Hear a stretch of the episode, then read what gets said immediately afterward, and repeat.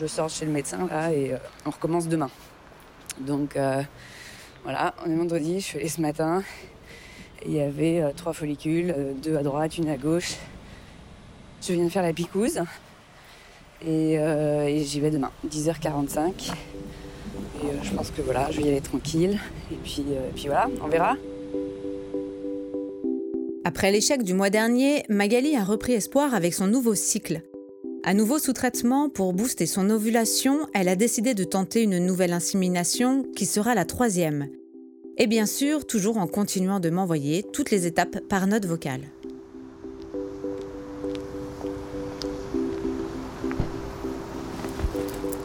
Donc je vais à mon rendez-vous. Euh, et là, euh, bon, euh, troisième fois donc officiellement.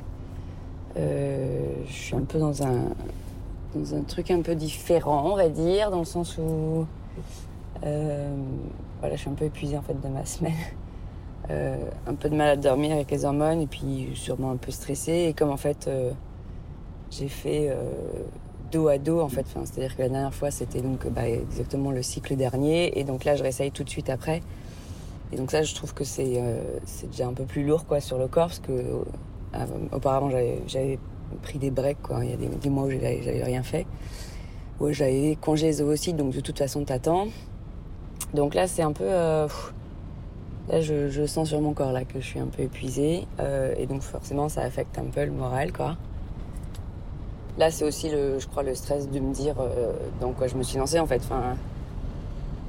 A des fois tu te réveilles le matin et tu te dis, c'est une folle idée, hein, quand même. Voilà et pas tant pour le. Enfin, je crois que là, ce qui peut-être me pèse un peu cette semaine, c'est le côté. Euh, ouais, c'est le côté je fais ça seul, quoi. Donc, euh, bah voilà, t'as des jours t'as des matins où tu te sens un peu plus seul que d'autres, quoi. Et tu te dis que dans les moments où t'es euh, justement t'es pas au top, euh, ça ferait pas de mal d'avoir euh, une petite, une petite épaule sur laquelle pleurer. Mais je crois que c'est, un peu les montagnes russes, quoi, émotionnelles, qui font que ça fatigue. Et ça, je, même si tu t'y attends, euh, même si je m'attendais en effet à ce que ce soit pas simple tous les jours, tu sais pas comment tu vas le vivre quoi.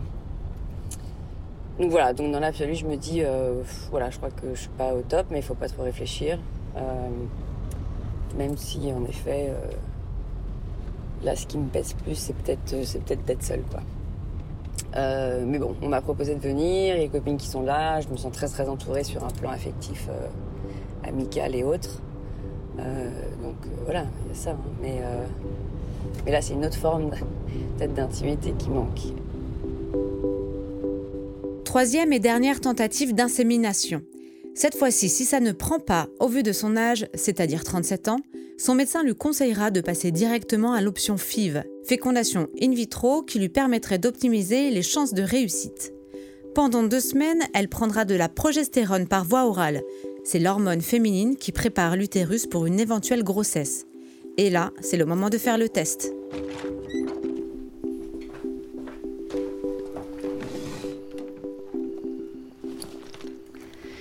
Bon, alors on est samedi matin.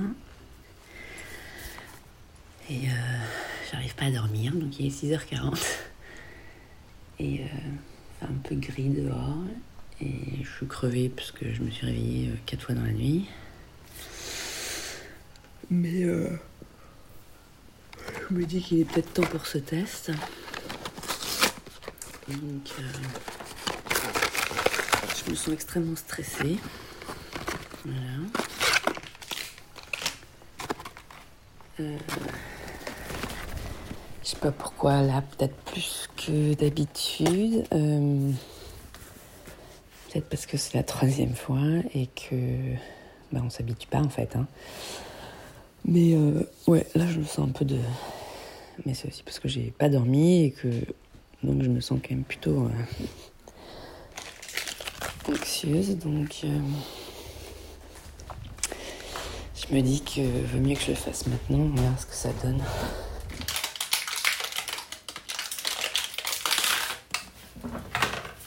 Bon, ce test, il devrait pas être compliqué parce que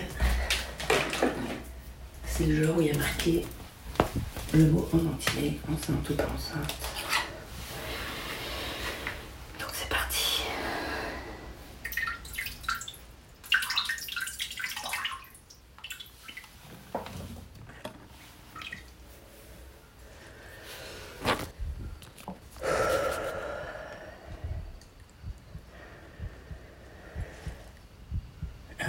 réellement, je n'ai jamais été stressée. Hein.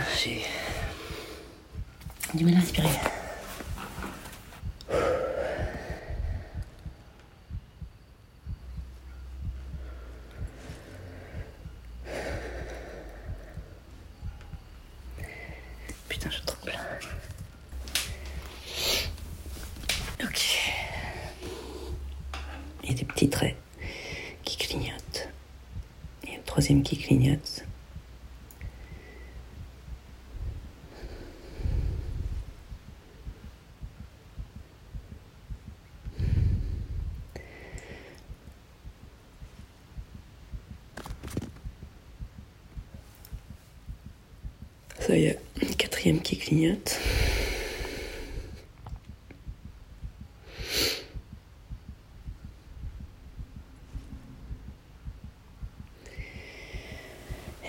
toujours autant. J'ai toujours du mal à respirer. Le test le plus long de la life, quoi. Je suis juste méga en stress. J'ai le bide qui se tourne, qui se... des nœuds dans l'estomac.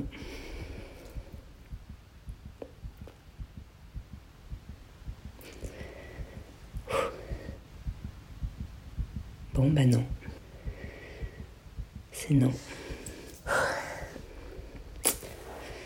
Et peut-être que j'étais très stressée parce que je pensais que c'était oui. Donc, bah voilà. là, on est la troisième fois. Là, je pense pas que je peux réfléchir là maintenant tout de suite à, à la suite et au reste. Mais euh,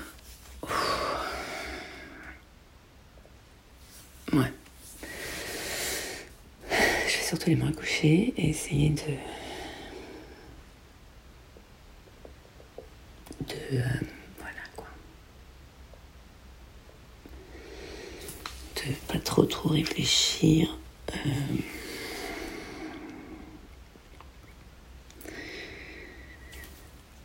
bref. Bah, comme d'hab, il n'y a pas grand chose à dire d'autre quoi forcément tu te stresses la gueule quand même pendant deux semaines et qui puis voilà c'est un peu euh, c'est un peu le contre-coup quoi. Enfin c'est normal. Et euh, voilà. Donc ben jusqu'à la prochaine fois.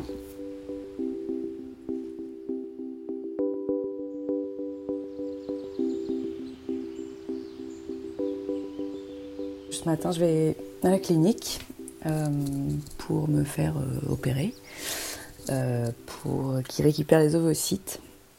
Donc voilà, première étape in vitro. donc ça a été un peu l'étape qui, bah voilà, qui demande un peu plus de patience, un peu plus de.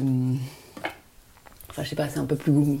un peu plus important quoi comme étape. C'est-à-dire que donc euh, j'ai parlé un peu au, docteur et puis c'est vrai qu'au bout de trois fois où ça marche pas, tu te dis euh, est-ce que finalement il euh, n'y a pas autre chose? Enfin bref, tu te poses pas mal de questions. bon, si tu fais une vitro, avec un tout petit peu de bol, tu arrives à pouvoir féconder plusieurs embryons, donc ça te permet d'essayer plusieurs fois.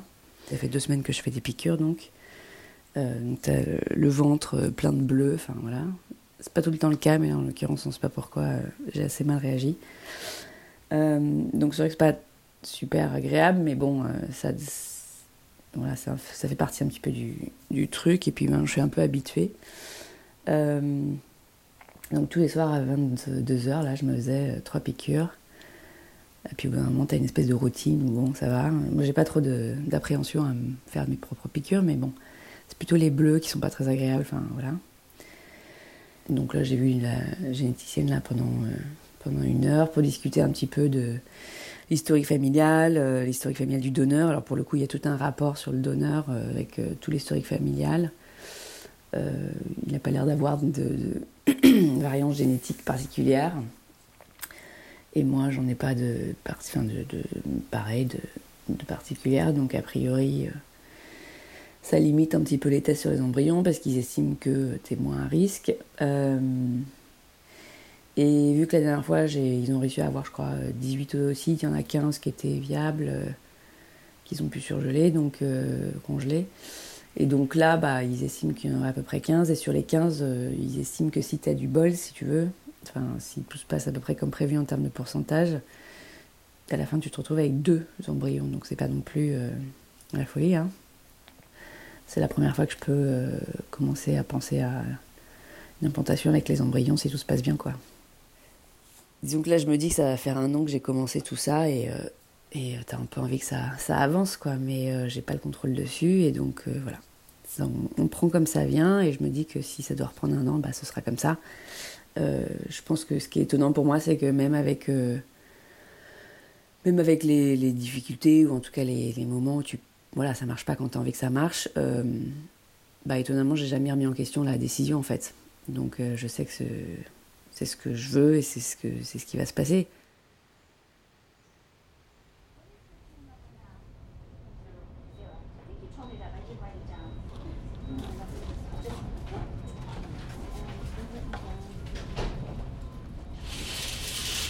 Je suis sous mes docks, donc je suis dans les vapes. Euh, voilà. Je passerai une petite update tout à l'heure.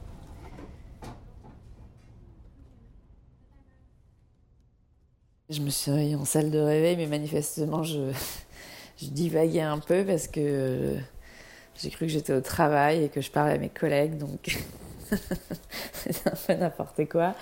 Donc manifestement, je leur ai dit, euh, bon bah les mecs, euh, moi je vais aller dormir là, mais euh, bon bah vous restez, il hein, n'y a pas de souci, vous pouvez bosser comme vous voulez. Par contre, n'oubliez pas d'éteindre les lumières. Donc voilà, ils m'ont dit ah bon, ah bah oui oui c'est d'accord. Donc ils se foutaient un peu de en me disant même même en divagant, vous êtes très très responsable. Mais là je commence à avoir un peu avoir la douleur parce que bon mine de rien même si je ressens rien, euh, je sens quand même. Euh, c'est pas mal de crampes quoi, au niveau du bas-ventre. Donc ça, ça commence à, la douleur commence à augmenter. Donc euh, bah, je prends des trucs tous les 4 heures là pour gérer un peu la douleur. Donc malgré le fait que ce soit quand même une intervention un peu, un peu sérieuse, quoi. Bon, bah ça s'est passé plutôt aussi bien que, que ça, ça pouvait se passer. Donc voilà. Mais euh, ils ont pu me dire tout de suite combien d'ovocytes ils avaient récupéré. Et là, c'était 20. Commencer à 20, c'est plutôt pas mal. Donc voilà, pour l'instant, bah, il n'y a plus, plus grand-chose à faire à part attendre et de savoir un petit peu comment ça se passe. Mais je suis plutôt... Voilà, sur 20, j'ai quand même... J'ai espoir quand même que de finir avec quand même un, nombre d'embryons euh, à peu près correct. Au minimum 2, ce serait vraiment ce que je souhaiterais, quoi.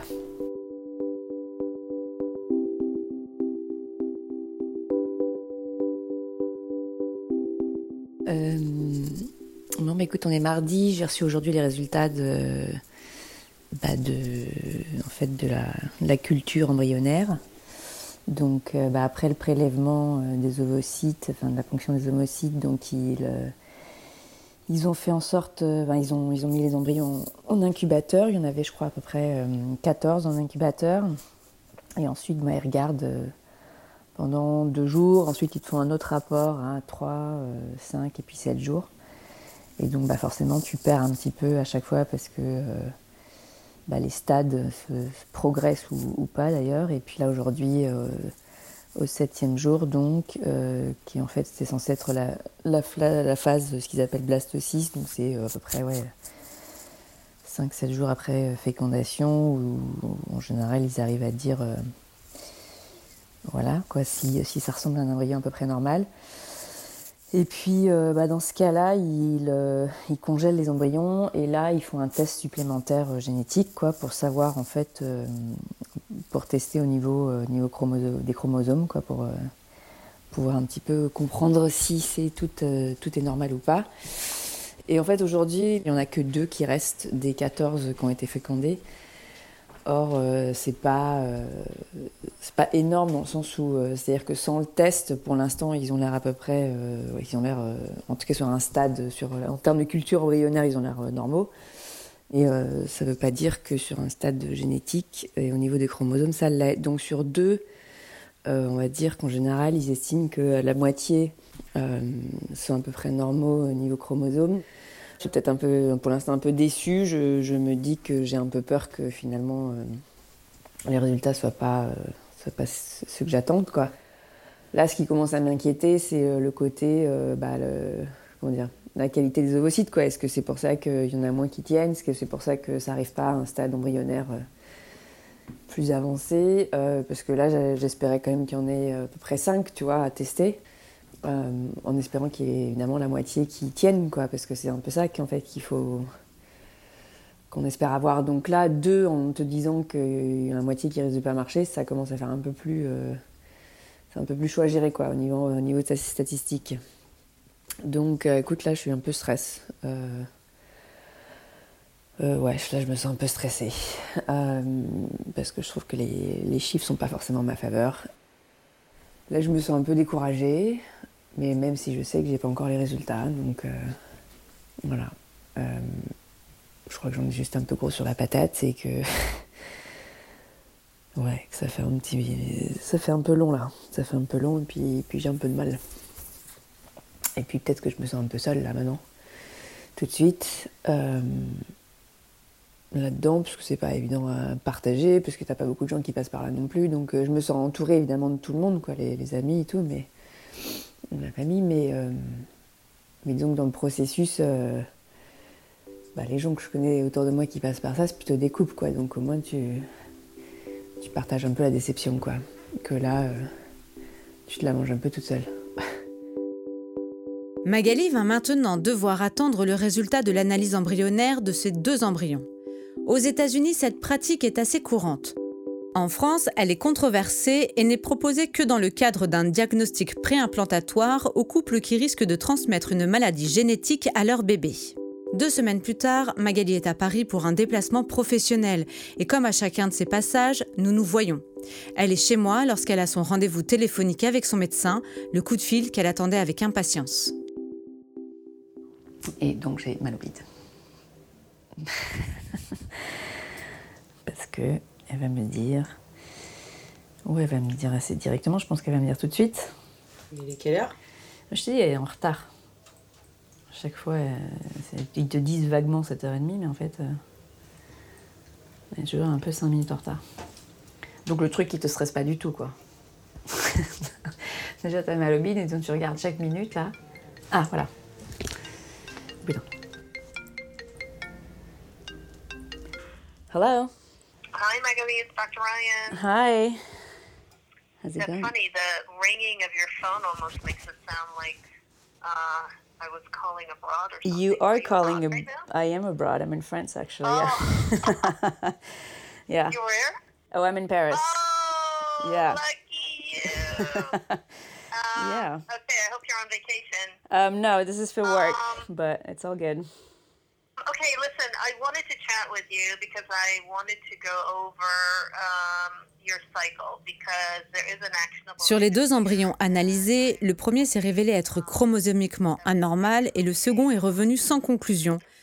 Le docteur lui propose de retenter une biopsie embryonnaire sur le second afin d'être vraiment fixé, ce qui nécessitera encore deux semaines de patience pour connaître les résultats afin d'appréhender la suite. Mm. And the recommendation is to rebiopsy the embryo. Yeah. Does that make sense? Yeah, it does. Okay. Go from there.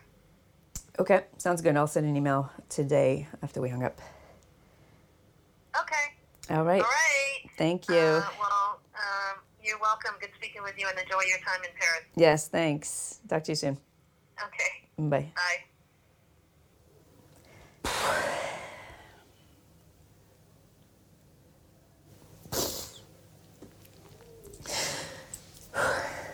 Première fois là que. que c'est un peu dur. Enfin, c'est c'est toujours un peu dur, mais là c'est.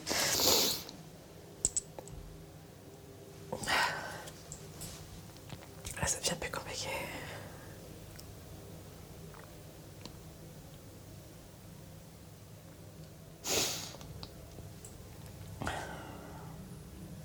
Un truc un peu plus compliqué à entendre, c'est. euh,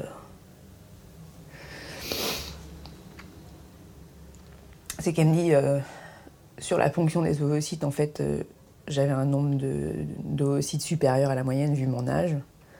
Donc elle me dit c'est ça qui est étonnant, c'est-à-dire qu'en fait on était euh, j'étais plutôt optimiste parce que j'ai eu, plus d'ovocytes que ce qu'on attendait. On avait 20. Mais en gros, elle me dit par contre dans le cycle, tu vois, où ils mettent en couveuse, quoi, en gros, dans le cycle, elle me dit qu'en fait, tu vois, l'évolution des embryons, ils sont pas passés euh, de façon, euh, enfin, comme la moyenne, quoi. C'est-à-dire que j'en, en gros, ce qu'elle me dit, c'est que j'ai des vieux œufs, quoi. Et ça, c'est dur.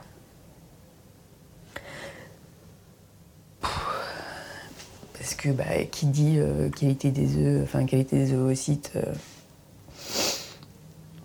pas top, dit que ça va être compliqué. Elle me dit bon, euh, c'est pas, tu vois, elle me dit faut pas non plus décourager, mais euh, elle me dit ça explique peut-être aussi pourquoi euh, les trois premières fois elles n'ont pas marché en, insémination intra-utérine. Ça veut dire que ça va être un peu plus compliqué que prévu. Enfin, tu vois, et là tu fais putain, bah, c'est déjà un peu plus compliqué que ce que j'avais anticipé, quoi. Donc Toi, je me, je je sais pas, je m'étais pas.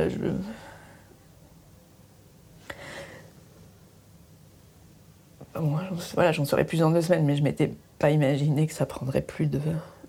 Enfin, tu vois, là, je, me, là, je sais pas, je suis déjà un peu en scénario catastrophe en me disant. euh, ça va prendre des années. Et encore si j'ai enfin, tu vois, et encore si ça marche, quoi. Magali espère toujours avoir une infime chance que son deuxième embryon revienne normal après la nouvelle biopsie. Elle va devoir prendre son mal en patience et attendra encore deux semaines afin de connaître l'issue des analyses embryonnaires. On continuera à suivre l'évolution de son histoire dans le troisième épisode du Prix des paillettes. En attendant, pour plus d'infos, vous pouvez nous rejoindre sur le compte Instagram du podcast Le Prix des paillettes.